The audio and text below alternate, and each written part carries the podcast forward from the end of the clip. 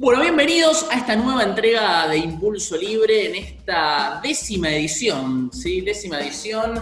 Eh, aplausos para todos los panelistas, gracias a todos los que nos vienen apoyando eh, programa tras programa, fueron aumentando los oyentes y creo que mm, cabe reflexión un poquito acerca del espíritu de este espacio, ¿sí? En este encuentro, porque lo que tratamos de hacer acá es llegarle con los temas de mayor trascendencia del día a día a aquellas personas que quizás no encuentran en los medios masivos, en los medios más hegemónicos, una opinión que verdaderamente los representa. Eh, en la historia de los medios de comunicación eh, se ha eh, divagado mucho, se ha mutado a muchísimos formatos y creo que en esta instancia estamos lejos de lo que verdaderamente la gente piensa. Creo que hay una crisis de representación a nivel mediático y por eso el boom de las redes sociales, por eso el boom de los vivos de Instagram y por eso aparecen podcasts y espacios como este, ¿sí? Donde gente que quizás no tiene lugar en los medios tradicionales trata de, alzar su voz en estos mm, espacios de comunicación alternativo, les diría yo, eh, sin desprestigiar el trabajo que hacen periodistas profesionales, pero creo que muchas veces en medio de una puja de poder, en medio de una puja mediática, en medio de una puja económica, se pierde el espíritu de un medio de comunicación que es tratar de representar el espíritu más genuino de la, de la comunidad y de la opinión pública. ¿sí? Así que bueno, nuevamente gracias y ahora sí, luego de esta breve introducción, le doy la bienvenida a los dos panelistas que me acompañan hoy. Gaby Salvatore, ¿qué tal Gaby? ¿Cómo andás? Buen día, buenas tardes, buenas noches para todos. Bueno, y por otro lado, Ilan Soae. ¿Qué tal, Ilan? ¿Cómo andas? ¿Qué haces, Manu? Hola, Gaby. Che, yo me di cuenta que entre nosotros no nos conocemos eh, personalmente, tuvimos nada más encuentros virtuales. Y bueno, estaría bueno que a medida que van pasando las, eh, los momentos y tantas tardes que compartimos, tantas mañanas y tantas noches, eh, poder algún día con esta cuarentena que fue evolucionando, ¿no, Manu y Gaby? Para poder juntarnos y ver cómo, cómo el gobierno nos va a dejar. Obvio, obvio, sí, vamos a hacer un asadito algún día, si es que nos permiten. Y bueno, hablando, de, asadito, ya estamos... ¿Cómo, Gaby? Hablando de asadito, yo eh, fabriqué mi propia parrilla, reciclé elementos y armé una propia ah, parrilla que podemos llegar a usarla en mi terraza cuando tengan ganas de juntarse. ¿Cómo la fabricaste? Y pedí la soldadora a mi hermano, le pedí una moladora a mi viejo y empecé a juntar metales que había en casa, que había en la esquina de casa, que había en algunos lugares acá a la vuelta. Y nada, me propuse hacerlo porque, bueno, tuve una mala experiencia hace muy poco, compré una parrilla. Eso se trata de reinventarse, ¿no? Eh, un, espíritu emprendedor por donde lo mires. Así Totalmente. que. Me gusta, me gusta eso. Y bueno, creo que quizás ya nos vamos acercando a la posibilidad de hacer algún asadito, porque entiendo que el gobierno comenzó ahora eh, en una estrategia de, flexibilización de la cuarentena, incluso en el peor momento, ¿no? Eh, veníamos reclamándole al gobierno que, haga una cuarentena inteligente y creo que esto que manifestó fue todo lo contrario. Empezó una cuarentena temprano cuando el virus no había llegado. Cuando el virus llegó, la gente estaba cansada y ahora la tienen que empezar a flexibilizar cuando se viene el pico. Este gobierno parece desorganizado por un lado, ineficiente por el otro, sin ánimos de pegarle mucho, pero tratando de ser lo más realistas creo que no, no, la falta de un plan, eh, justamente que el otro día el presidente decía que no creía en los planes, creo que está más clara que nunca. Bueno, yo particularmente, eh, déjame agregar a lo que vos decís que eh, también hay que ponerse ¿no? en los zapatos de, la persona que está tomando las decisiones, ¿no? Y creo que, por supuesto, que el, principio de, de, todo esto, creo que estuvimos la mayoría de acuerdo en que había que hacer una cuarentena, que había que preparar el sistema de salud, pero evidentemente la preparación de ese sistema de salud fue muy, eh, muy pobre, llamémosle, y, creo que faltó un poco más de estrategia en el, sentido de qué hacer con los elementos de salud que hoy tenemos a disposición. Me parece que fue una falla muy grave del, gobierno en ese sentido, y, bueno, por supuesto que esto recae toda la, culpa en, los ministros nacionales y provinciales de, de, del Frente de Todos y por, por supuesto en la falta de, planes que, no presentó Alberto, digamos. Bien, se nos acaba de decir nuestro cuarto compañero, acá Andy Christiansen. ¿Cómo andas, Andy? ¿Qué contás por ahí? Hola chicos, ¿cómo están? Disculpen la tardanza, pero bueno, por más que estemos en casa, a veces se complica terminar algunas cosas. Sin duda. Bueno, Andy. Bueno, estábamos Como Andy. previo ahora a irnos al segundo bloque de, de la desorganización del gobierno en la salida de la cuarentena, ¿no? Como el gobierno empezó la cuarentena temprano, la está terminando temprano, eh, un, un verdadero descalabro todo lo que están haciendo, pero bueno, no nos queda Parece que hubieran esperado, ¿no? Como que empezaron en marzo, esperemos que en julio se complica, esperemos que en julio se complica, en julio salgamos todos. Fue el- Claro, claro, algo totalmente. terrible. Y en agosto No, abren los shopping, me parece, ¿eh? ya. Son, Si, si me permite. si son me los meses más Manu, ¿no? complicados. Históricamente, en la Argentina son los meses más complicados y bueno, se terminó la cuarentena. Sí, Milán. que yo creo que desde el primer momento de que arrancó esta pandemia y que veíamos eh, los casos de los diferentes países, lo que podía haber hecho, o sea, yo creo que el- gobierno tuvieron la mentalidad, mira, la economía no la vamos a poder salvar porque venimos en decadencia hace años, lo único que nos queda es, metamos la falacia de economía y salud eh, y salvemos muertes. Y fue normalmente siempre tratar de plantear esto. Y bueno, y ahora se dieron cuenta que no tuvieron un plan económico y vamos a seguir con la, con la idea de que no, tenemos bajas muertes, bajas muertes, y en el peor momento, hoy estamos en el peor momento de toda la pandemia, vamos a tener aperturas y que si nosotros nos damos cuenta, ¿no? Con los, eh, los cálculos y los PowerPoint que hacía el presidente, este es el peor momento y en 10 días, 15 días, no podés agarrar y decir, no, bueno, vamos a, a seguir abriendo, abriendo, abriendo, cuando antes tomabas 25 días, 15 días para hacer anuncios. Es muy, muy desesperado todo este plan y puede ser eh, peligroso. Totalmente. Sí, yo les, les quería agregar un dato, que yo sé que esto no se dice en un podcast generalmente, pero el día de hoy, ¿no? Hubo 6.127 infectados nuevos en, en- en nuevos casos en toda la Argentina. Terrible. No, pero es todo cul- culpa de la marcha del 9 de julio. Ustedes no entienden nada. Es posible, debe ser por Vicentín. Sí, es por eso, totalmente.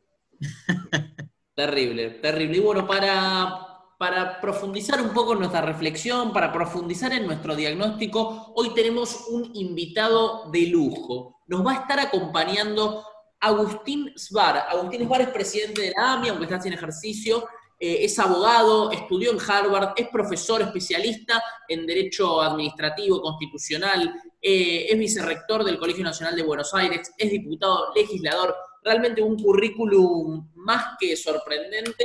Y lo vamos a tener ahora en nuestro segundo bloque para poder eh, contar con su análisis, con su diagnóstico y, con la autopsia que él nos va a hacer de la situación que estamos viviendo. Así que bueno, sin mucho más, nos vemos en el segundo bloque. Esto fue el primero de Impulso Libre.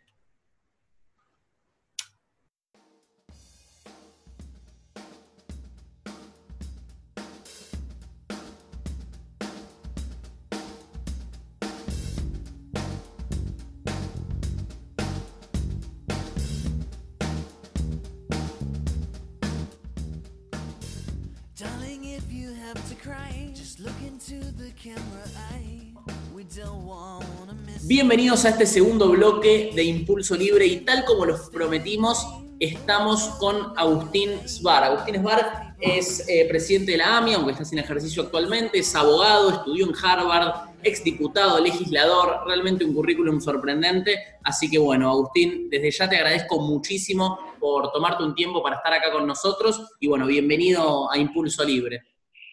Hola, bueno, gracias, gracias por invitarme. Vamos a conversar un ratito. Dale. Dale, buenísimo. Eh, y bueno, primero que nada, lo que más me interesa saber a mí, y seguro a- acá a mis, a mis panelistas estrella y también a los oyentes, es conocerte un poquito más a vos, Agustín, conocer un poco de tu trayectoria.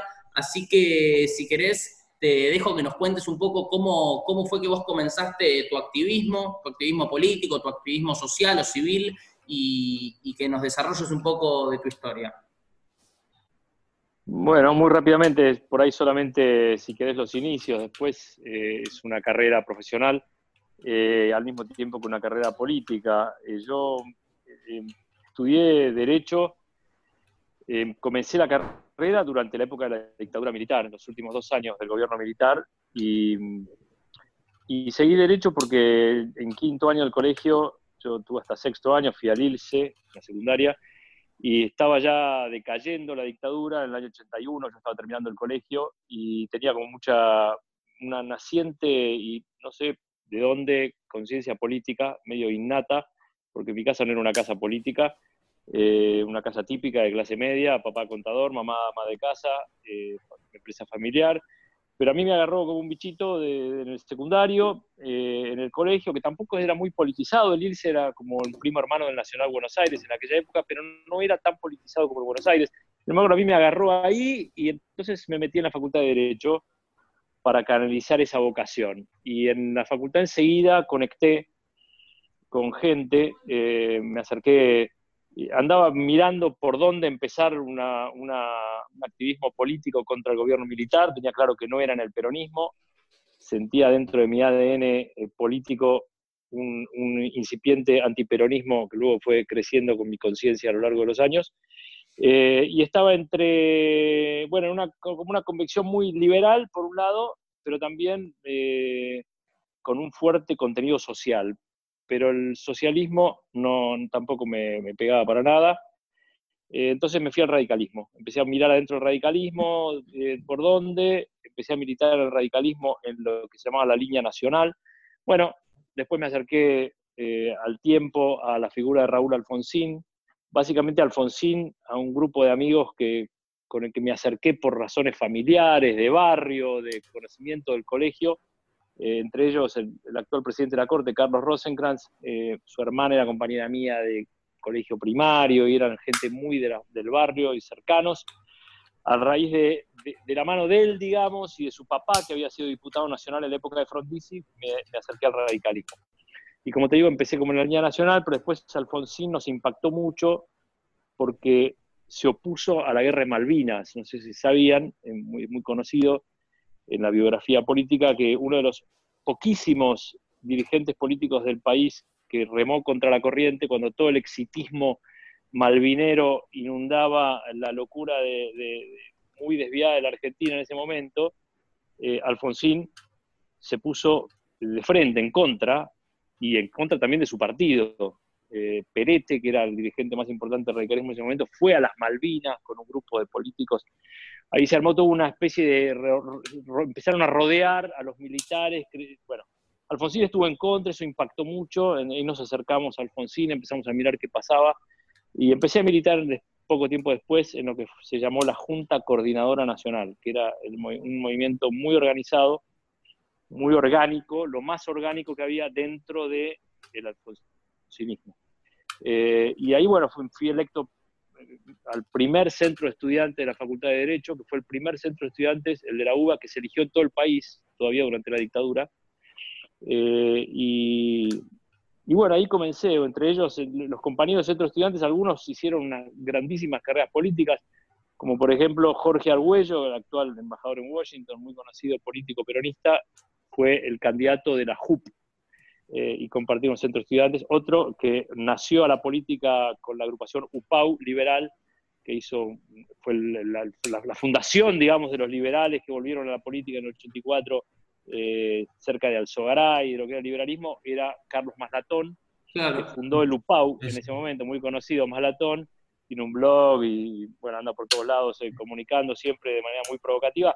Maslatón integró el centro de estudiantes en aquel momento, Martín Bomer por eh, los desarrollistas, que es un gran profesor de Derecho en este momento. Bueno, la verdad fue un lujo, muy, muy, muy linda experiencia en ese momento. Valdés, el actual famoso diputado albertista, estaba también en el centro de estudiantes porque era el ladero, decimos en política, de Jorge Argüello, digamos, todo político, dirigente político que se precie tiene un ladero, no sé si conocen esta expresión, pero muy Sí, sí, conocida. Sí, sí, sí. Sí, sí. El hombre que lo acompaña, bueno, eh, el ladero de Jorge Argüello, que era un dirigente importante ya en el año 83-84, eh, porque había estado muy cerca de Lorenzo Miguel, del famoso Loro, sí. jefe de las 62 organizaciones del sindicalismo peronista duro, Argüello era el pichón del loro. Bueno, ahí, ahí empecé mi vida política en el Centro de Estudiantes de Derecho y al mismo tiempo en el grupo Nino, el grupo de, de intelectuales que rodearon, muy jovencitos, éramos eh, estudiantes, alumnos y discípulos de Carlos Nino y de lo que era el SADAF, la Sociedad Argentina de Análisis Filosófico, donde estaban Eugenio Buligin, Jaime Malamud Gotti, eh, Eugenio Buligin fue después decano de la Facultad de Derecho, el primer decano de la democracia. Eh, una cantidad de gente muy interesante, eh, muy, muy importante intelectualmente y después también políticamente, porque Carlos Nino pasó a ser la mano derecha de Raúl Alfonsín en materia de la política de derechos humanos, y su jurista de cabecera, digamos, y lo mismo Jaime Malamud. Y bueno, yo pasé a trabajar con ellos eh, al Poder Ejecutivo, ahí comencé mi vida, como digo, al mismo tiempo fue una vida académica, intelectual y política. Eh, desde ahí eh, pasé unos cuatro años trabajando y militando muy activamente, los primeros años del gobierno Alfonsín, la primavera alfonsinista hasta el año 87 y en el 88, con esas credenciales logré una beca de la OEA para ir a estudiar a Harvard.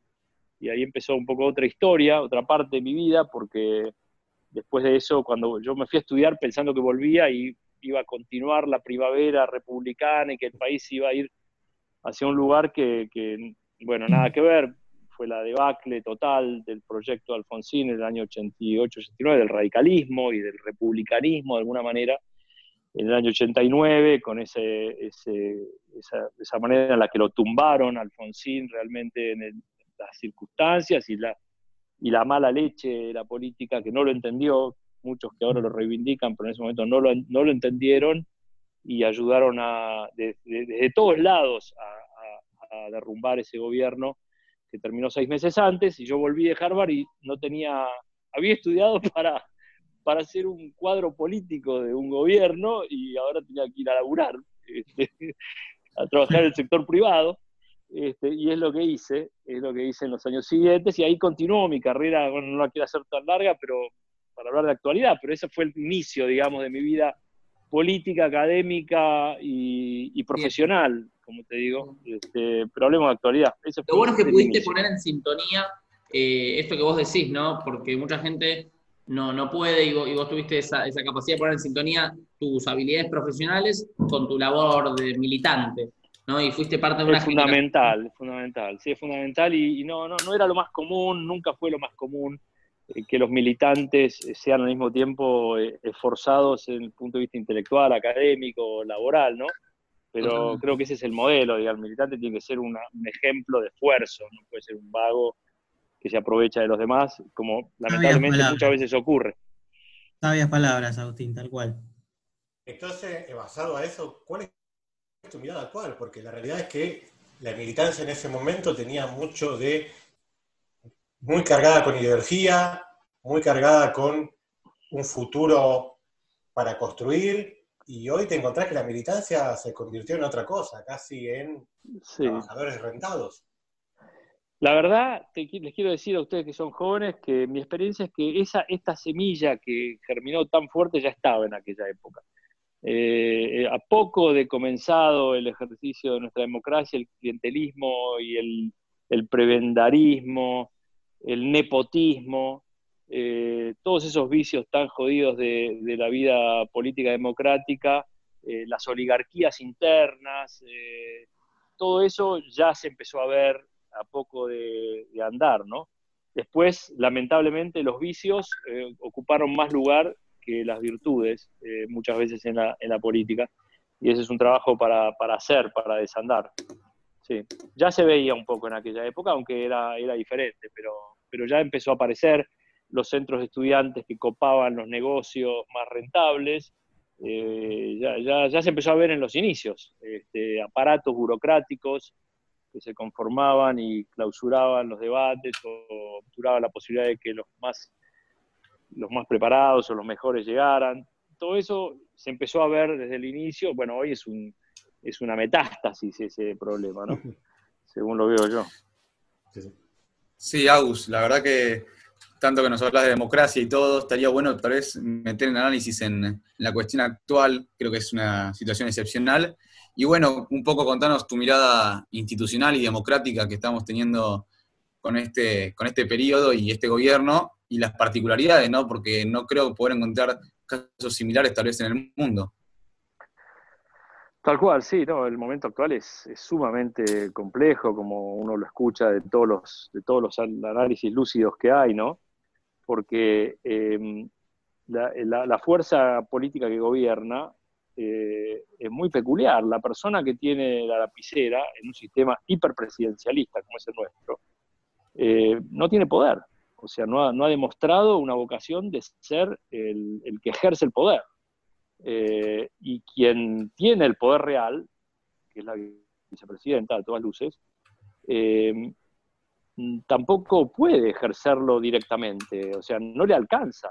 Eh, el, el proyecto que tiene en mente la persona que tiene el poder eh, no, no puede ser llevado adelante tal como lo imaginan. Primero porque no se sabe muy bien qué imaginan, está lleno de contradicciones, de agujeros, de baches, de, de esperpentos, pero además no tienen, aun si fuera lo- el- un proyecto radicalizado, idealizado, que uno pudiera imaginar, qué sé yo, un cóctel entre Cuba, China, Venezuela, Perón, los montoneros y no sé qué otra, qué otro, qué otra condimento di- tóxico que puedas encontrar en la política internacional, Rusia, qué sé yo, todas las cosas que, que aparentemente les, les gustan, Bolivia, eh, la Bolivia de Evo Morales, ¿no? el Brasil de Lula y el, y el Ecuador de, Evo- de, de- de Correa, y todos los, los modelos que ellos tienen de referencia en el mundo, y lo, lo que hicieron en la Argentina, ¿está bien?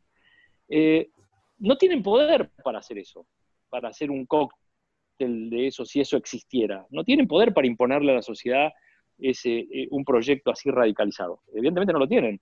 Entonces, eh, lo que hay es una, una, una muy se- un- una seria situación de anomia, sentido más profundo de la palabra.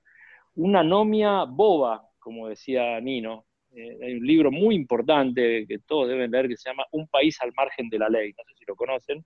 Es un libro muy importante de, Carlos Nino, eh, donde él habla de este fenómeno de la anomia boba. Dice, lo peor que le puede pasar a un país y es lo, es lo que le ha pasado muchas veces a la Argentina. Un sistema de falta de normas, de falta de reglas, eh, por, por, por imbecilidad, digamos, por falta de capacidad, porque no, hay, porque no hay un proyecto diseñado ni el poder para llevar adelante algún proyecto, o sea, ni, ni una cosa ni la otra, ¿no? Eh, entonces se da una situación de eh, que quien debe gobernar no tiene idea para dónde ir y, y si, tú, y si su, lograra concretar la idea hacia dónde quiere ir, tampoco tiene poder para llevarla adelante. Eh, no sé si se entiende lo que digo. Es, es una situación muy compleja, muy compleja, porque el presidente, que parecía que tenía un proyecto más convencional, de un peronismo más racional, donde más o menos se entiende la racionalidad fiscal, un montón de, cuestiones que muchos peronistas respetan, porque son, hay muchos peronistas que son hombres de Estado, formados en el ejercicio del gobierno, y que no, no se suicidan, hacen las cosas normales que tienen que hacer para perdurar en el poder, que es la regla número uno de un político, ¿no? No perder el poder, como decía Maquia- Maquiavelo. Y, eh, si puede acumular más poder, pero como mínimo no perder el poder que tiene. Eh, Y- los hombres de la política entienden esto. Ahora acá no, no, no se entiende eh, qué, es lo que, qué es lo que están haciendo, o cómo lo pueden resolver, digamos. Se Agustín, metieron... Agustín, Sí. quizás no es ese el, el punto, quizás el plan no es ese, no es que un proyecto nacional, sino que el plan es mantener el poder, tal vez en la casa, Claro, en, la, lo que- en la corteza, no se, se ve esa anomia, pero después, por abajo, en donde está el verdadero poder, en los puestos eh, importantes, Sí. franceses, Es verdad, pero no lo, pero es seguro, eso sí, acumulan poder del Estado, agarran y, substructúan el poder del Estado. Pero para mantenerlo, vos tenés que tener un mínimo proyecto, un mínimo plan que sea viable, que lo puedas sostener. Eh, tenés que saber a dónde vas y poder sostener el rumbo. Eh, es la única manera de gobernar. Y Agustín. entre un presidente que dice no creo en los planes económicos y un proyecto que en ningún modo está explicitado, que uno lo puede intuir, sobre todo en la cámpora y en la, en la vicepresidenta, uno intuye que tienen un proyecto, porque, como digo, tienen ciertos modelos que te muestran, pero son modelos completamente inviables y ellos no tienen ningún poder de poder de llevarlos adelante, porque la sociedad no acompañaría. La sociedad no votó eso y no lo votaría si explicitan eso. Si ellos ponen sobre la mesa ese proyecto para el 2020, para el 2021, la gente no lo va a acompañar. Estoy Pero en la seguro. práctica lo están haciendo, estamos de acuerdo, ¿no? Porque en la Claro, te lo imponen, pero no te lo, pero no te lo avisaron. Ah, No le claro, obviamente. cuando votó que era eso. Y no tienen mayoría en la Cámara de Diputados para imponerlo, y no tienen dos tercios en el Senado para hacer la- las peores locuras que se les ocurren. Entonces vos ves que no tienen el poder suficiente.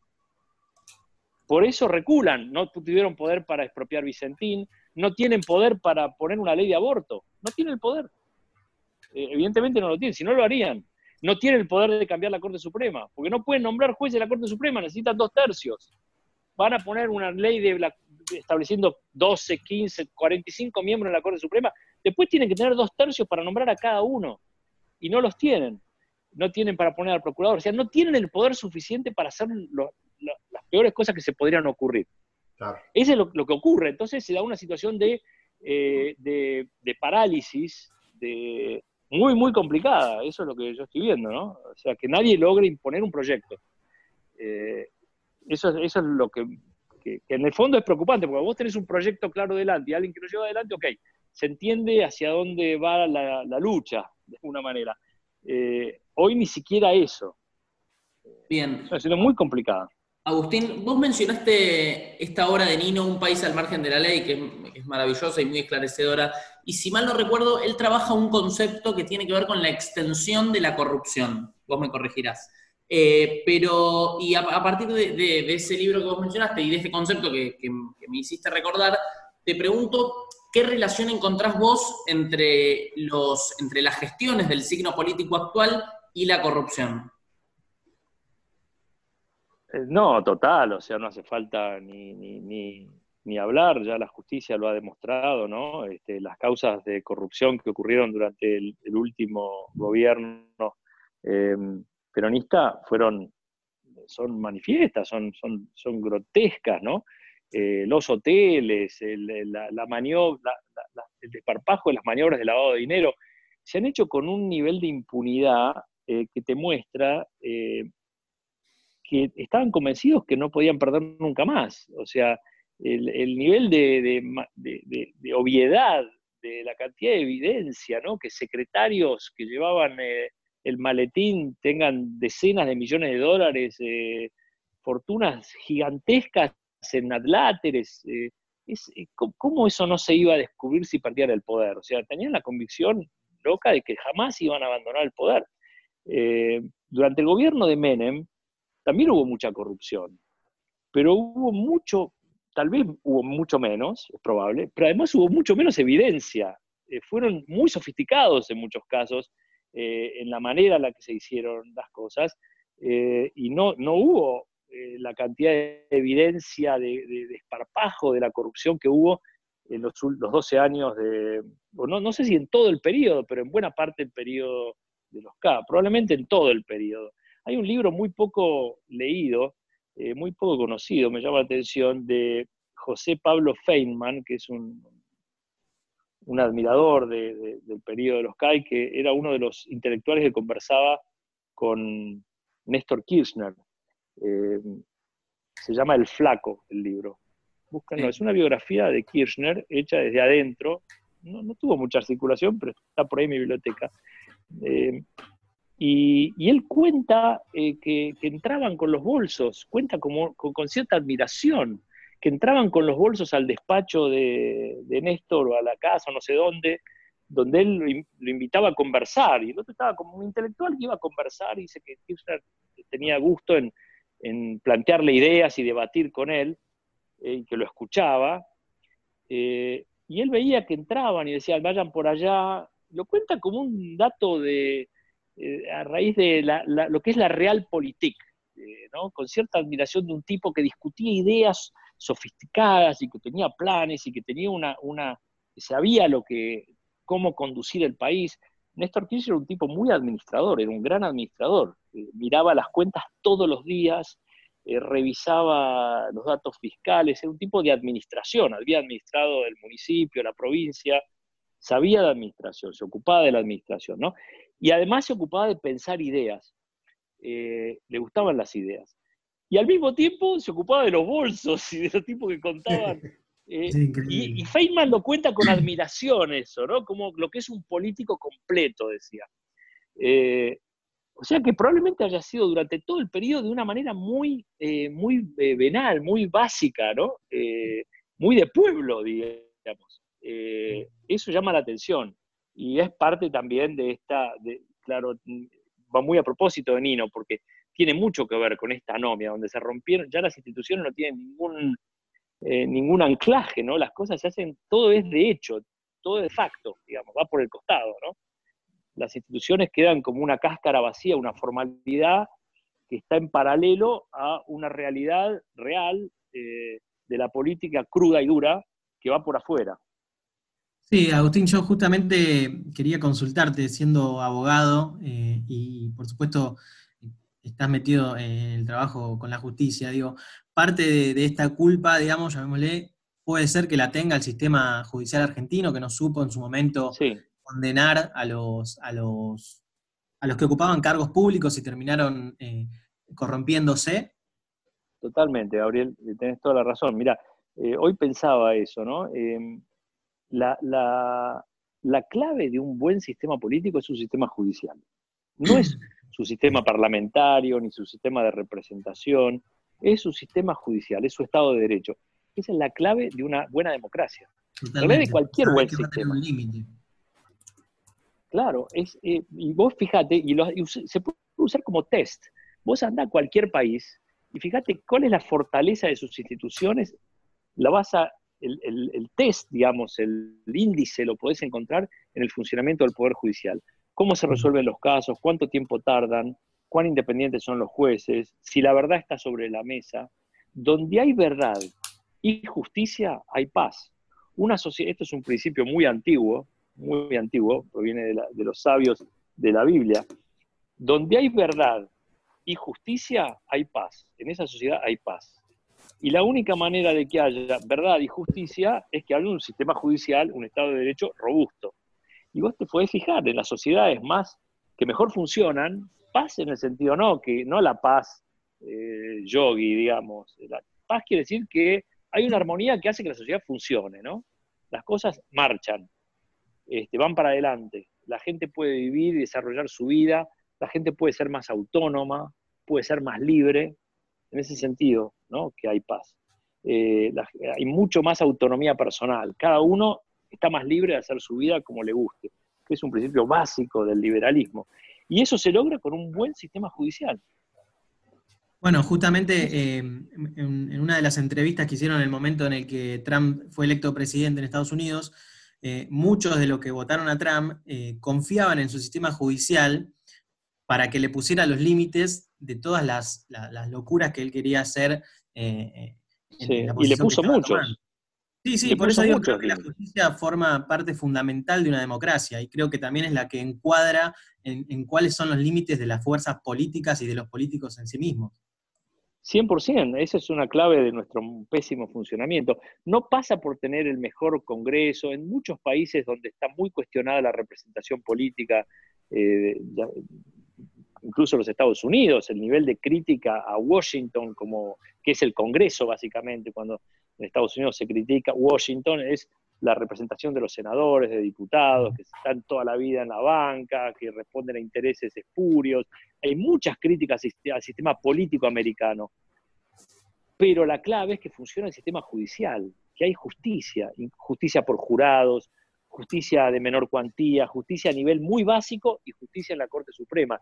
Desde los niveles del, municipio o los counties hasta la Corte Suprema, las Cortes Federales, el sistema judicial funciona. Te doy otro ejemplo, Israel. Israel, por ejemplo, es una democracia muy vigorosa, donde el sistema de representación está muy cuestionado también. En el último año hicieron tres o cuatro veces elecciones. El Parlamento no logra mayoría para afirmar un gobierno. Eh, hay 74 partidos políticos, pero hay mucha libertad para el debate y un poder judicial muy fuerte, que resuelve muy rápido, muy respetado por la gente. El, primer ministro, ha, ha habido varios presidentes, primeros ministros, que han ido presos, que han tenido que abandonar sus carreras políticas porque el Poder Judicial se pone delante y dice, señor, usted no puede seguir por cosas que dan risa. El primer ministro Rabin cayó en su momento por un depósito bancario que no había declarado en Estados Unidos de 10 mil dólares Increíble. cuando era embajador en las Naciones Unidas. Le descubrieron que siete años antes, no sé cuánto tiempo antes que había sido embajador en las Naciones Unidas, tenía 10 mil dólares en un banco y no lo había de- declarado y cayó, tuvo que renunciar. Eh, o sea, hay eh, en Estados Unidos, Nixon, ya, eh, acorralado por la prensa en el caso Watergate. Ah. El sistema judicial funciona fuerte incluso contra el poder, pero también funciona en el nivel más básico. Se hace Pero no es parte de un círculo virtuoso. Es decir, Sí, claro. fun- ¿funciona porque también la, la sociedad le exige que funcione de esa manera? 100%, y con mucha participación también de la sociedad, como decimos, juicios por jurados, donde la sociedad está Exacto. presente, hay una conciencia cívica despierta, por supuesto, tiene mucho que ver con eso, pero con muchas otras cosas, con la formación de los abogados, eh, con la independencia de, de la, de la formación eh, universitaria, la desideologización de, muchos aspectos de la vida cotidiana, reconocer la realidad y enseñar sobre la realidad. Y, vos al mismo tiempo puedes mirar sistemas, democracias muy cuestionables, si se pueden llamar, si se puede llamar que son democracias, donde los sistemas judiciales dan risa, digamos. Eh, muchos ejemplos en el mundo, no quiero, eh, esto es algo público, pero imaginen, cada uno de ustedes imagine países donde las democracias son rancias o son eh, falsas democracias, y cómo son los sistemas judiciales. ¿Qué pasa con la justicia, con, la con el derecho de defensa en juicio, con la libertad de prensa? Eh, y te vas a encontrar que hay una correlación directa. De modo que tenés mucha razón, eh, Gabriel. Acá hay una clave muy importante. Eh, la, la falla de nuestro sistema judicial eh, es una de las claves de nuestra debilidad democrática. Sí, y hoy lo estamos viendo de una manera tremenda. También por eso es muy fácil que desde una iniciativa política se plantee con tanta seriedad llevarse puesto el sistema judicial, hacer- vamos a hacer la reforma, la gran reforma judicial. Y el Tal temor es que se llevan, se llevan puesto lo poco que hay. La quieren hacer un hay, momento rarísimo Sí. de la historia en Argentina, digamos.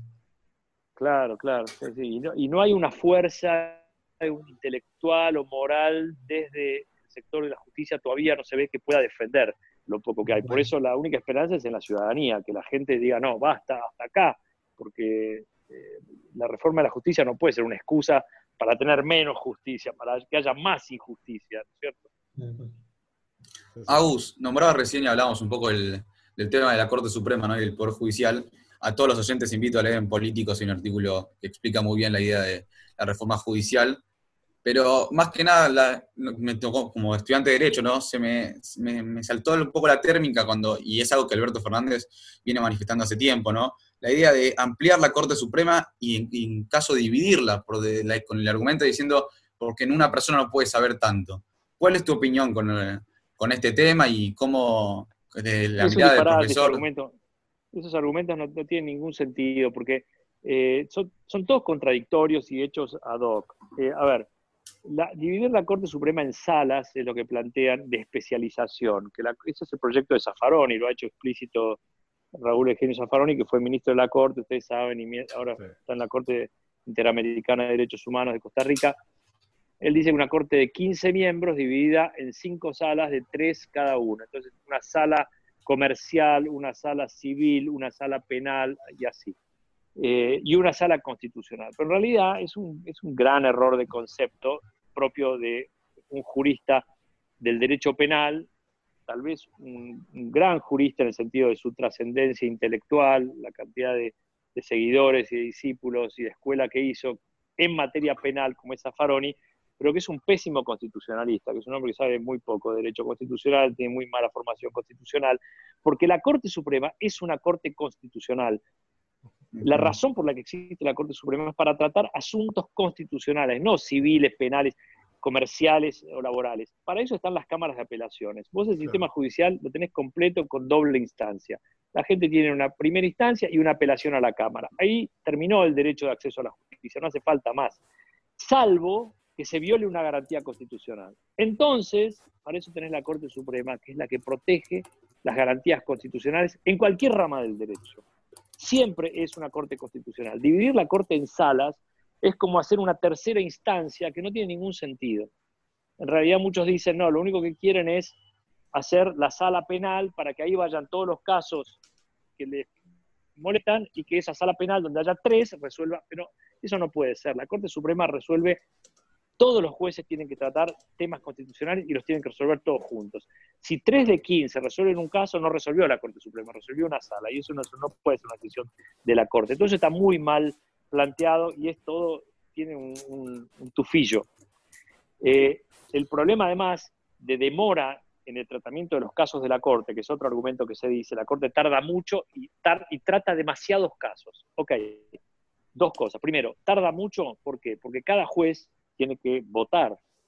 Si vos en lugar de 5 tenés 12, va a tardar mucho más, o 15, va a tardar mucho más tiempo en resolver, porque son 15 que tienen que analizar el expediente y cosa rara, o, o tal vez sea parte de la mecánica que tiene alguna justificación, no están los 15 discutiendo al mismo tiempo el mismo caso, van por turnos, el expediente va girando, una vez que lo vio este, lo ve el segundo, lo ve el tercero, lo ve el cuarto, va pasando de uno al otro, como si cada uno pudiera ver los argumentos del anterior.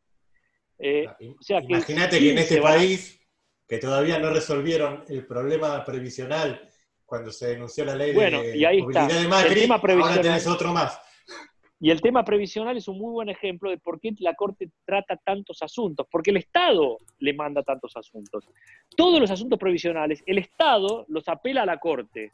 Sí. Entonces la Corte tiene cientos de miles, literal, cientos de miles de expedientes que son juicios del Estado, previsionales o eh, de las Fuerzas Armadas, de mala liquidación de salarios de empleados públicos. Esos son la gran mayoría de los juicios que taponan a la Corte Suprema. ¿Por qué? Porque el Estado los apela y van a la Corte Suprema. Entonces, eh, eso no es necesario, por supuesto. Basta con que el Estado sea coherente y cumpla con sus reglamentaciones, con sus regulaciones y no lleve los casos hasta última instancia demorándolos. Entonces tendrías una Corte constitucional, como la Corte de los Estados Unidos, que resuelve solo problemas constitucionales eh, a nivel de, por ejemplo, 100 casos por año. Y punto. 100 sentencias por año. Todas son sentencias constitucionales relevantes. Y los jueces inferiores tienen que acatar la jurisprudencia de la Corte Suprema y se terminó la apelación eterna. Ese es el tema, son reformas de concepto. Eh, lo que están planteando todo tiene olor a política. Sí, es eh, la claridad de, por lo menos de, de explicar cómo la función de la Corte, ¿no? Desde su principio y su creación, es algo que, que a uno a veces lo mezclan con las cuestiones políticas y hacen que, hacen que uno se confunda y pueda caer en sus argumentos. Eso es... eh, ya te, quisieron en 2008 que atentar contra el, el Poder Judicial y esta reforma yo creo que en algún eh, papel escondido también tiene una, una idea de que, bueno, vamos a ver cómo nos salimos con la nuestra. Y bueno, está todo el- siempre el disparate, No, ahora siempre claramente. muchos. Claramente. Muchos- Lo que pasa es que va a venir todo mezclado, va a venir todo mezclado, porque seguramente va a haber un montón de cosas razonables en esta propuesta de reforma, porque funciona muy mal nuestra justicia, especialmente nuestra justicia federal eh, y la justicia penal, eh, las apelaciones eternas, los juicios que no terminan nunca, la falta de oralidad, eh, la falta de impulso fiscal. Es fundamental darle a los fiscales, es correcto que los fiscales tengan el impulso de las causas penales, pero eso no puede ser un argumento para que se convierta en, en- en una banda de, de gente que va a trabajar o militar en favor de la impunidad. Entonces, Claro. eh, muchas veces hay cosas razonables que se mezclan con, con disparates. Por supuesto que la Corte Suprema debería funcionar mejor, pero no haciendo reformas que se están planteando que no, no apuntan a eso. Eh, o que el, el fuero federal de la capital federal, el famoso Comodoro Pi, necesita una profundísima reforma, no hay ninguna duda. Eh, como dijo el presidente al comienzo de su mandato, que hay una relación insana entre eh, Comodoro Pi y los servicios de inteligencia. Es verdad, pero hay que ver si una reforma que se va a hacer no va a empeorar esa situación eh, más que mejorarla, digamos, ¿no? Que lo poco que queda en pie eh, se tire por la borda.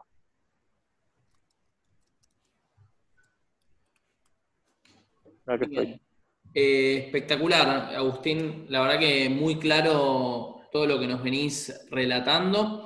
Y mm, ahora quería que nos cuentes un poco respecto de, porque sabemos que, que ha asumido un nuevo presidente en un país vecino que parece estar planteando un modelo distinto para la región. Eh, estoy hablando de Uruguay y de Luis Lacalle Pou. Eh, la verdad es que Sí. uno le, le causa una suerte hasta de envidia a veces cuando lo escucha hablar a- al máximo mandatario y, y quería saber qué, reflexión te merece eh, este nuevo modelo que ilustra Luis. Luis Lacalle, eh, la verdad que es, es una, es una gran figura, es una, es una suerte que el Uruguay eh, le haya dado a, América, y especialmente a América del Sur, un dirigente como él, porque es un tipo joven, moderno, es un liberal convencido, pero al mismo tiempo con una gran sensibilidad social. Eh, hace mucho tiempo que no había una figura de su envergadura Eh, eh, así que la verdad que tengo muchas esperanzas. Uruguay es un país chiquito, no, no puede, digamos, comandar desde el punto de vista material un gran cambio en América Latina, pero sí desde el punto de vista simbólico. Creo que le va a hacer muy bien a la región su presencia. Eh, es un, podríamos decir, un pequeño Macron, porque, por- porque pequeño es el Uruguay, Claro. pero me recuerda bastante a, a Macron, eh, aunque tienen una trayectoria diferente. eh, se parecen mucho, no solo que los dos son bajitos, sino que los dos son brillantes, divertidos y inteligentes, políticamente muy formados y, y saben lo que quieren. Situaciones muy diferentes, ¿no? Y, tuve la suerte de conocer a los dos. Pero mm, la calle Po es un, es un gran cuadro. eh, ojalá, que, ojalá que inspire a muchos en Argentina. Bueno, también es un irse. representante del movimiento liberal, digamos que está hoy día en Argentina, creo que está formándose, porque bueno, todavía no, no ha ganado, o sea, no, no ha tenido un representante tan fuerte como el peronismo, y está bueno que tenga una figura en el Uruguay que la pueda representar a, a todos los liberales, ¿no? Una, una fuente de inspiración, aunque sea. Claro, tal cual. Claro, sí, sí, sí, es una fuente de inspiración, es un referente. Él emerge de un partido muy tradicional del Uruguay, como es el Partido Nacional.